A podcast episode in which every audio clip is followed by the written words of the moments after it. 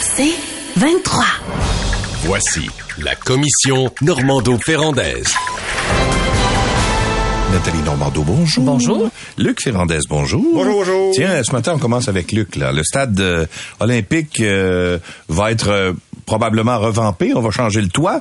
Est-ce qu'on devrait investir un milliard pour le réparer, le démolir ou vivre avec un stade hivernisé? Ça veut dire qu'il n'y aurait pas de toit. qui n'aurait pas de toit? Ben, je pense Si que tu mets du Preston Ouais. dans la toilette, là. Ben, tu sais, que- ah, ah, mais non, mais c'est vrai, c'est ce qu'on fait des chalets. Oui, oui, oui, Oui, tout oui, à fait. ça. Tu vernis, c'est Ben ton chalet, absolument. Écoute, euh, le stade olympique, il n'est pas question de le démolir. Le coût de démolition de cette affaire-là, ça n'a aucun maudit bon sens. En plus, les gens sous-estiment la valeur patrimoniale. C'est une œuvre moderne. Vraiment, vraiment. Il y a des gens qui traversent le monde entier pour venir voir le stade olympique. C'est pas encore les foules, mais ça va le devenir. Ouais. Ben, c'est pas les foules. C'est plusieurs millions de personnes par année. Puis, euh, tu sais, les gens disent, oui, mais le son est pas bon. euh, quand Taylor Swift, elle veut pas venir parce que le son est pas bon. Ben, le stade olympique attire bien plus de monde que Taylor Swift, là, juste pour que vous le sachiez, là. Ouais. Euh, année après année, le stade attire des millions de touristes, là. Année après année après année. Fait que c'est pas des centaines de milliers comme Taylor Swift, c'est des millions. Et ça va augmenter parce que euh, c'est une œuvre Mais ils béton. pas dans le stade, disons. Ah oui, autour, ben, ils visitent. Ouais. Euh, ben, tu sais, dans- déjà dans le stade, là, quand on dit dans le stade, c'est le Ouais. plus, c'est le principal centre d'entraînement du Canada, le stade olympique. Hein? Euh, Il y a des équipes nationales de judo, d'escrime. Le, le centre aquatique est extraordinaire. Le, le- le centre d'entraînement de plongeon est extraordinaire.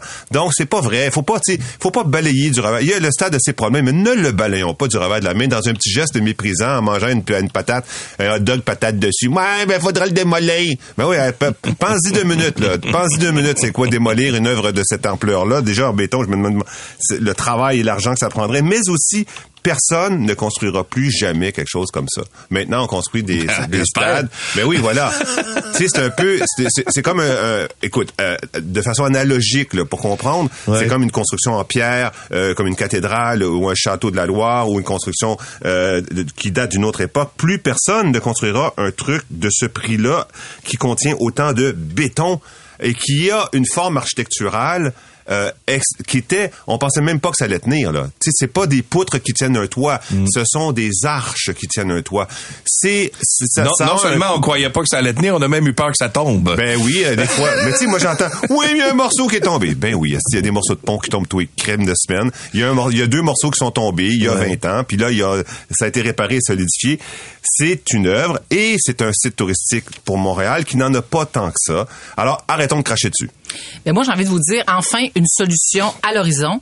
Je dis ça parce que depuis, euh, ben, depuis sa construction, puis en particulier depuis 87, là où Bird Air a installé sa toile, puis euh, avec toutes les misères qu'on connaît depuis. elle, euh, a, elle a déchiré l'année d'après. Ça a L'année duré d'après, un an. imaginez. Et il y a 20 000, aujourd'hui, il y a 20 000 déchirures de toute, euh, de toute dimension dans cette, dans sa fameuse, ce fameux toit.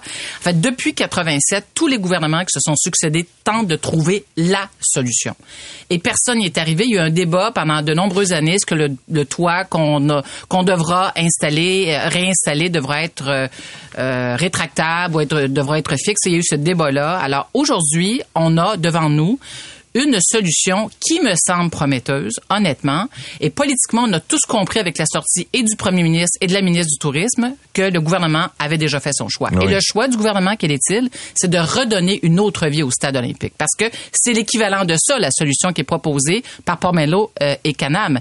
Euh, on va on va installer un toit fixe, puis on va refaire l'anneau technique, puis on l'a entendu euh, euh, sur de sur de nombreuses antennes, on, on refait l'anneau technique parce que les nouvelles exigences du code du bâtiment et de la régie du bâtiment font en sorte qu'on doit refaire toute cette structure, mais on va en profiter pour, sur le plan architectural, lui donner une envergure que le toit n'avait pas, n'avait pas jusqu'à maintenant. Et On ça va de- que tu sais quelque chose, toi. non, je sais absolument rien, mais j'ai j'ai Ah. écouté Ah oui, plusieurs entrevues. Euh, mais euh, ce que je comprends, j'ai eu Philippe Quentin aussi au micro, Ah. qui est extraordinaire, notre collègue.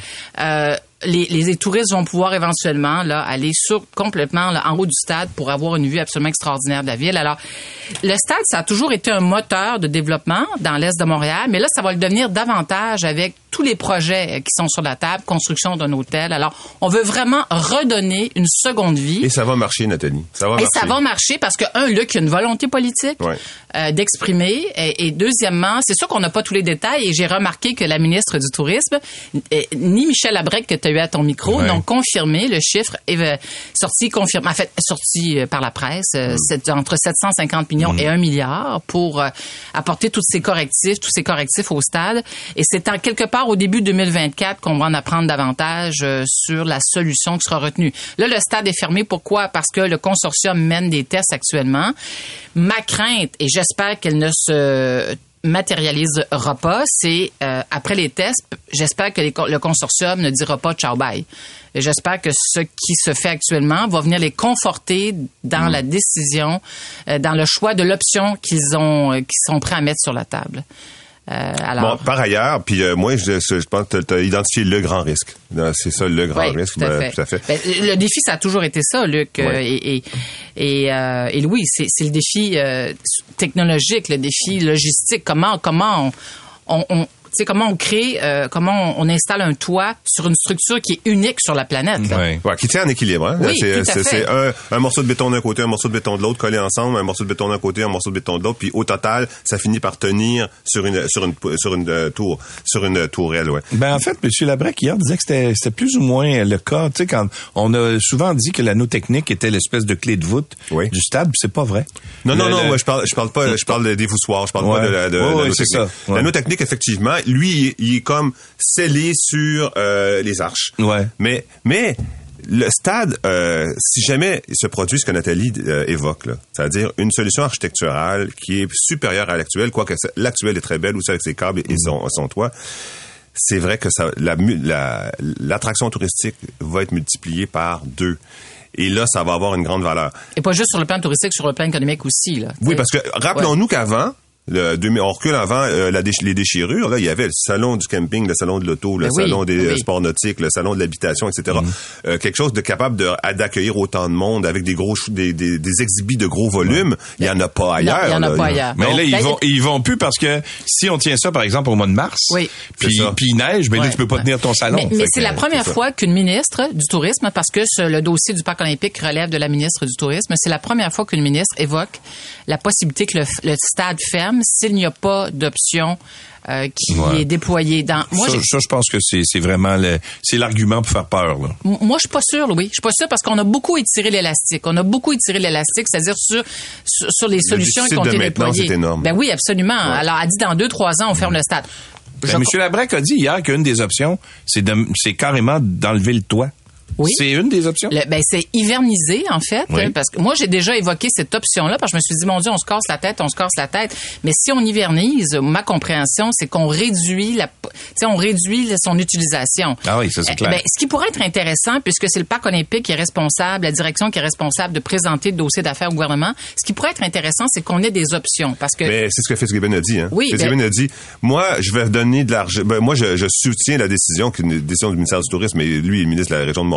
Oui. Si il y a un rapport qualité-prix, c'est-à-dire, t'as raison, si on le laisse ouvert, puis qu'il neige Voilà, dedans, voilà, correct, pas ok, voilà. les blancs, les bancs sont en plastique, ils vont pas fondre, mais tu peux pas tenir de salon en dessous. Alors, la question, c'est, est-ce que je peux attirer plus de touristes? Puis Est-ce que je peux tenir des salons si je mets un toit? C'est c'est juste ça, c'est un business case. Philippe Quentin nous disait au micro, c'est la première fois que le- la direction du parc olympique travaille en continu avec un consortium. Généralement, tu as le consortium qui travaille de son côté, qui déposait une solution. Mais là, on a, on Ouais. a un mode, en fait, de gouvernance dans ce projet-là euh, pour le préparer qui est différent de ce qu'on a fait avant. Puis, petit message de nature éditoriale. Si on décide collectivement d'investir un milliard Ouais. pour redonner une seconde vie au stade olympique, on peut-tu arrêter de nous casser les oreilles avec le 400 millions qui étaient déployés pour construire le centre Vidéotron? Je dis ça aux Montréalais qui ont la critique facile à propos du... Oui, euh, non, mais du centre Vidéotron. Puis ça, ça, ça a Est-ce qu'il coûté... est utilisé?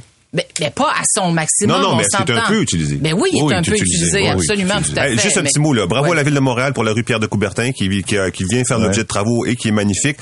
Gros message à Pierre Le Sablé sur euh, le quartier l'Assomption, qui est de l'autre bord du stade. Si on met de l'argent autant que ça dans le stade, si un hôtel, Ouais. si on met un milliard, Simonac, faites pas des maisons pour personnes âgées euh, euh, euh, totalement uniformes les unes par rapport aux autres. Faites un quartier qui est à la hauteur du parc olympique, juste à côté. Une des critiques qu'on entend souvent sur le centre Vidéotron à Québec, Oui. c'est qu'on dit, ah, vous avez pas d'équipe de hockey euh, de la Oui, Ligue nationale. Ben, au stade, y a-tu, y a-tu une équipe de baseball? Y a-tu une équipe tout de à fait. football? Non, il y en a pas encore. Il y en a pas non Il y en a plus. pas encore. Puis je, je terminerai en disant, on est chanceux d'avoir Michel Labrec à la tête Oui. du parc olympique. C'est un homme totalement dédié. Mm. Et il est extrêmement compétent. Ça fait dix ans qu'il est là. Et à ton micro, je l'ai entendu, à Patrice Roy également. Le gars, il est déterminé Ouais. à, à proposer une solution durable pour le stade. Le stade l'habite vraiment. Là. C'est, Il en a fait une mission euh, quasi euh, Mm. Ouais. Mm. personnelle. Voilà. Alors, on fait une brève pause. On s'arrête pour vrai. La commission Normando-Ferrandaise. Donc euh, hier, ben euh, les 198 États présents à Dubaï pour la COP 28 ont trouvé un accord qui prévoit une transition hors des énergies fossiles. Mais est-ce qu'il faut y croire? Moi, je trouve que c'est une entente qui est un petit peu. euh, En fait, ce qu'on fait, c'est qu'on essaye de passer, de contourner. Il y, a, y a personne qui dit aux, producteurs de pétrole mettez, mettez un bouchon sur le trou et arrêtez d'en produire. On dit on va développer d'autres types d'énergie pour faire en sorte qu'on ait moins besoin de l'énergie fossile. C'est le même qui veulent euh, l'arrêter. Ouais, ben, c'est une entente de compromis, mais une entente Ouais. historique également. Euh, ben, J'ai envie de vous dire, vaut mieux une entente imparfaite euh, qu'aucune entente. Euh, une entente historique, pourquoi? Parce que c'est la première fois depuis la première COP qui s'est tenue à Berlin en 95 que tous les chefs d'État, euh, un, que, que l'entente, un, réfère aux énergies fossiles et que tous les chefs d'État présents s'entendent sur une sortie des énergies euh, fossiles parce que euh, on appelle effectivement pour la première fois une sortie progressive des énergies fossiles, tout ça en cohérence avec l'objectif de 1,2 du 1,5 degré. Ce n'est pas parfait, loin de là évidemment, mais il faut euh, savoir que c'est presque à l'arraché que cette entente été convenue. C'est grâce euh, à plusieurs pays, entre autres de l'Union européenne, qu'on a mis de la pression sur le président de la COP et qui fait en sorte qu'on s'est retrouvé avec une entente de cette nature. Autrement, le texte initial, c'était une, une des, des mots, euh, on appelle les États à faire un effort, blablabla, tu sais, blablabla habituel. Ouais. Mais c'est assez ironique qu'on qu'on ait convenu une entente de cette nature euh, je le rappelle, la plus importante depuis la première COP dans un État qui est le septième producteur de pétrole au monde. Qui eût cru, c'est qui l'eût cru, qu'on allait convenir d'une entente historique pour réduire les énergies fossiles euh, en territoire ennemi, entre guillemets, en territoire ennemi. Alors, euh, cette entente, euh, elle va passer à l'histoire.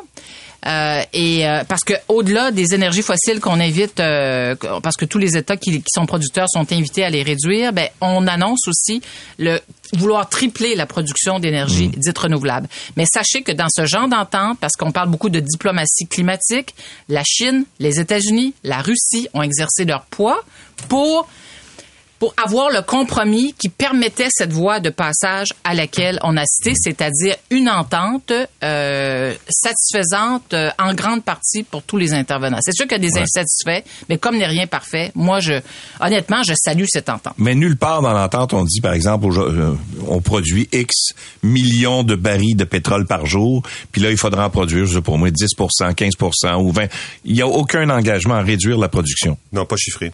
C'est, il y a Ben, zéro C'est-à-dire chiffre. que il- il- non, mais c'est parce qu'ils disent qu'il faut, va falloir l'avoir réduite d'à peu près de 30 en 2030, mais c'est pas euh, c'est pas contraignant. Euh, je Mais cite non, c'est. John Kerry qui était qui a conclu euh, John Kerry l'ex-vice-président qui a conclu le- l'entente en disant et je le cite moi c'est pas les gros chars. Euh, Mais non, il n'y a pas dit ça partout. ah, est-ce que Tu j'ai dû me tromper de Tu dis n'importe quoi. D'ailleurs, heureusement que John Kerry était là. Puis que tu réfères euh, au fait qu'il n'y a pas d'objectif Ouais. pour réduire le nombre de barils de pétrole qu'on produit à tous les jours. Ben, premièrement, euh, euh, la COP 28 là euh, ne peut pas s'immiscer dans la gestion, dans les affaires internes de- des, Ben non, des mais pays qui sont mais- représentés. Là. Ben oui, elle aurait pu, la, la COP aurait pu dire, comme on le fait par exemple avec les émissions de gaz à effet de serre, où on dit, ben là, euh, il faut réduire, puis voici les cibles pour chacun des Ouais, pays. on, est- on, mais on le fait pas On identifie l'objectif, mais c'est aux États d'identifier les moyens pour y arriver. C'est ma, c'est ma compréhension des choses. Écoute, euh, l'affaire, c'est qu'avec euh, Trans Mountain, le Canada va produire en 2023 un record de euh, barils de pétrole, de gaz bitumineux, donc des, des sables bitumineux, donc le pétrole le- un des plus polluants au monde. Ça, c'est pour le Canada. Pour les États-Unis, euh, c'est aussi un record de production parce que euh, Biden a relevé le moratoire, enlevé le moratoire d'exploration pétrolière parce qu'il voulait faire baisser les prix en 2022. Fait que, en, en enlevant le, le moratoire d'exploration pétrolière, il a relancé la production pétrolière aux États-Unis. Fait elle aussi, les États-Unis vont arriver vers un record. Euh, Il y a des gens qui ont quand même des bonnes. Donc, si Canada et États-Unis font des records de production pétrolière, de- dites-vous bien que les autres pays, le- quand ils réduisent, comme par exemple l'Arabie Saoudite et la Russie, réduisent leur production de pétrole quand ça fait leur affaire pour faire augmenter les prix. D'ailleurs, ils viennent de faire une entente récemment. Euh, et c'est une entente qui est faite hors États-Unis, hein, puis qui est faite hors OPEP même, euh, avec Oman, euh, Chine, euh, Russie, Arabie Saoudite qui disent ben on va euh, on va réduire la production de pétrole, ça va faire augmenter les prix. Fait qu'il y a des moyens de réduire la production de pétrole, mais pas pas des tendances de fond. La tendance de fond là, on n'en voit pas trop arriver quoique il y a un truc là qu'il faut vraiment que tout le monde comprenne que c'est vraiment amusant à comprendre en plus. C'est qu'il y a un moment qui va se produire, c'est si les efforts de production d'énergie nouvelle et renouvelable sont suffisants pour décourager les investisseurs. Les gens qui font de l'exploration pétrolière qui disent Hum, ben là, je suis pas sûr que je vais faire de l'exploration pétrolière parce que il y a tellement de production nouvelle et renouvelable et, et, euh, et aussi gaz qu'ils mettent là-dedans, moi je suis pas d'accord, mais bon en tout cas, toujours est-il qu'ils se diraient ben là, je vais arrêter d'explorer. Et s'ils font ça, ça va générer une augmentation des prix durables de l'essence et du pétrole. Et là, il va y avoir une réduction. OK. Mais juste, euh, te- je te lis, euh, ça vient de l'Agence internationale de l'énergie. OK? La consommation de pétrole se dirige vers un record absolu euh, pour 2023. OK? La hausse de pétrole, malgré le fait qu'on vend des voitures électriques comme on n'en a jamais vendu, malgré le fait qu'on produit de l'énergie éolienne, malgré le fait qu'il y a des, énergies renouvelables et des efforts pour limiter la consommation d'énergie, par exemple, tu sais, on a des bâtisses maintenant qui sont beaucoup plus performantes, etc. On va avoir une hausse, un record mondial en 2023 de production de pétrole. Ah oui. Et on s'attend à ce que en 2024, il y ait le, le niveau, le plus- euh, euh, euh, une hausse un peu moins forte. Autrement dit, ça va continuer à Non. augmenter, Non, mais que- un peu moins. Non, ce que l'Agence internationale dit, c'est que c'est vrai qu'il y a une courbe actuellement, mais qui va, à un moment donné, diminuer. Elle dit aussi que l'Agence internationale de l'énergie, il faudra baisser de 95% à l'horizon 2050 la production d'énergie fossile pour Oui. justement atteindre la trajectoire du 1,5% Mais c'est ce qu'elle dit, mais c'est pas ce qui arrive. Mais je sais, mais un, il y a une augmentation de la population mondiale. Il y a deux guerres actuellement, deux, deux, deux immenses guerres, là, la- en Ukraine et en Israël. Alors ça, ça joue dans le, le bilan énergétique. Là. Ça, ça a un impact, c'est sûr, dans l'écosystème, euh, dans l'écosystème énergétique sur la planète. C'est sûr que ça joue. Mais moi, je, je je- c'est sûr qu'il faut faire preuve de pragmatisme parce que demain matin on dit on va faire disparaître le pétrole, on va faire disparaître le gaz naturel. Vous savez très bien comme moi que c'est impossible. On n'y arrivera pas. Cette entente-là, pour la première fois depuis 1995, dit oups. Ah, ça. Mais tu sais, on n'y arrivera pas avec des bonnes intentions non plus. Comme par exemple, là, il y a une diminution de la consommation, de la production de gaz à effet de serre au Canada entre 2022 et 2024. On va avoir les chiffres en avril, mais on, on fait euh, des suppositions. Là, des, euh, les groupes écologistes et les groupes d'énergie font des suppositions qu'il va y avoir une réduction de 4% au Canada de la consommation de pétrole pour le transport. Lié à quoi? Lié à, à la COP? Non. Lié au gouvernement? Non. Lié au fait au télétravail. C'est-à-dire que les gens ne viennent plus travailler euh, au moins deux jours, voire trois jours par semaine. Donc, les gens, moi, je voudrais féliciter les Québécois. Je, je voudrais, la main sur le cœur, là, vraiment, pour une fois, je veux féliciter les Québécois de- de- d'être devenus des très, très écologistes le lundi. On reconnaît ton cynisme habituel, mon cher Luc.